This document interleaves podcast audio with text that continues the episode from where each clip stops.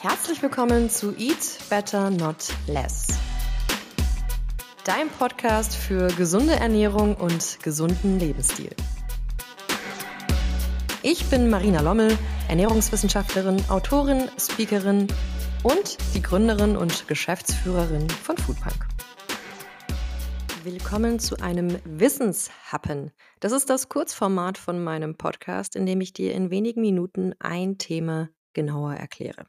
Und heute möchte ich reden über sogenannte AGEs. AGEs sind Advanced Glycation End Products und die haben jede Menge mit deinem Blutzuckerspiegel zu tun. AGEs fördern auf unterschiedlichste Art und Weise Alterungserscheinungen und wir schauen uns gleich mal an, warum.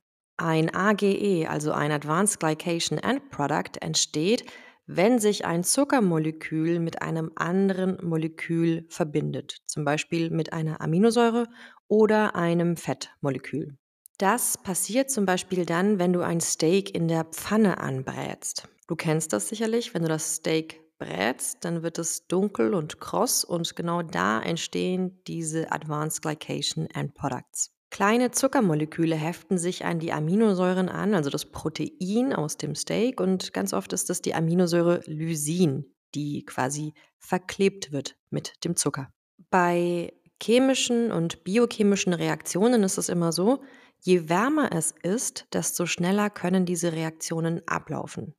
Jetzt ist es in einer Pfanne, wo du ein Steak brätst, natürlich sehr heiß. Das heißt, die Reaktion läuft wahnsinnig schnell ab. In deinem Körper ist es nicht ganz so heiß, also unter 40 Grad, wenn du nicht gerade starkes Fieber hast. Und dort laufen die Reaktionen deutlich langsamer ab, aber trotzdem ähneln sie sich. Stell dir mal vor, dein Körper wird genauso zu einem dunkelkrossen Steak gebraten, aber nicht in wenigen Minuten, sondern in vielen, vielen, vielen Jahrzehnten. In deinem Körper entstehen die ganze Zeit diese AGEs. Diabetiker kennen das zum Beispiel, denn dort wird der HbA1c-Wert gemessen. HbA1c ist genau so ein AGE, also ein Advanced Glycation End Product, denn es sagt aus, wie viele von diesen Hämoglobin-Molekülen in den roten Blutkörperchen mit Zucker verklebt sind. Das wiederum ist eine wichtige Information für den Arzt des Diabetikers und für den Diabetiker, denn es sagt aus, wie hoch der Blutzuckerspiegel in den vorhergehenden Monaten im Durchschnitt war. Je höher also der HbA1c-Wert, desto mehr Moleküle sind verzuckert worden und das heißt, der Blutzuckerspiegel war die ganze Zeit etwas höher. Jetzt ist der HbA1c-Wert nur ein Beispiel dafür von Molekülen, die verzuckert werden können. Was mit dem Hämoglobin in dem Blutkörperchen passiert, passiert auch mit vielen anderen Molekülen in dem Körper.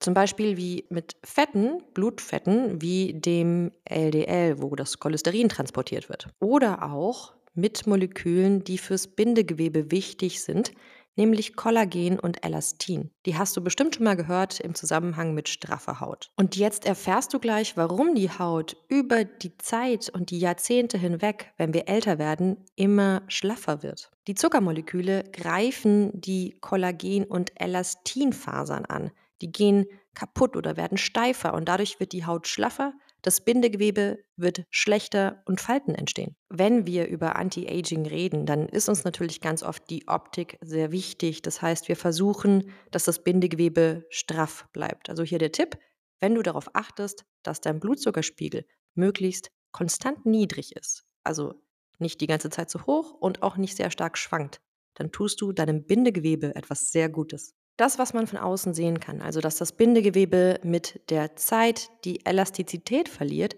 das passiert auch in deinem Körper. Denn auch bei deinen Blutgefäßen ist es wichtig, dass sie elastisch sind, dass sie sich ausdehnen und zusammenziehen können und dadurch zum Beispiel deinen Blutdruck regulieren können. Wenn deine Blutgefäße von Zucker angegriffen werden und eben dort auch diese AGEs entstehen, werden die über die Jahre weniger elastisch, die können steif werden. Und was auch passieren kann, ist, dass sich durch hohe Zuckermengen im Blut Entzündungsreaktionen verstärken. Dass es zum Beispiel kleine Mikrotraumata, kleine Risse an deinen Blutgefäßen gibt und dort können sich dann die Cholesterinmoleküle einlagern. Du kennst es bestimmt, man sagt oft, die Gefäße verkalken. Und dann hört man oft, okay, Cholesterin ist schuld daran, aber wie du gerade gehört hast, erst haben die Gefäße ein Problem, also sie werden steifer oder sie haben eine kleine Verletzung und dann lagert sich das Cholesterin da ein. Also eigentlich ist die Aufgabe von dem Cholesterin, die Gefäße zu schützen und die Gefäßwand abzudichten. Und diese Schutzreaktion, die überschlägt sich quasi und plötzlich hat man eine verkalkte Arterie. Was auch noch dazu beiträgt, ist, dass gerade oxidierte LDL-Moleküle diesen Vorgang besonders fördern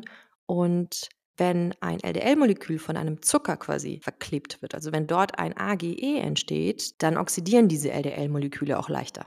Und gerade eben von den oxidierten LDL-Molekülen weiß man, dass die ein besonderer Risikofaktor sind für Arteriosklerose. Du merkst also, das, was du außen als Anti-Aging schön und erstrebenswert findest, also eine straffe Haut, ein tolles Bindegewebe, das ist in deinem Körper auch wahnsinnig wichtig. Und jetzt hast du eben gelernt, welche Moleküle mit dafür verantwortlich sind, dass wir von außen und von innen älter werden, dass wir älter aussehen und dass unser Erkrankungsrisiko steigt. Und diese AGEs entstehen umso schneller und umso mehr, je höher dein Blutzuckerspiegel ist. Das heißt, ein besonderes Risiko tragen natürlich Menschen mit Diabetes Typ 2 zum Beispiel, die eine Insulinresistenz haben. Also dort, wo die Zellen den Zucker nicht mehr richtig aufnehmen können und der Zucker deswegen die ganze Zeit in den Blutgefäßen verbleibt. Aber auch jeder, der einen eher höheren Blutzuckerspiegel hat und starke Schwankungen, weil er zum Beispiel sehr viele gezuckerte Getränke konsumiert, hat mehr AGEs, die im Körper entstehen.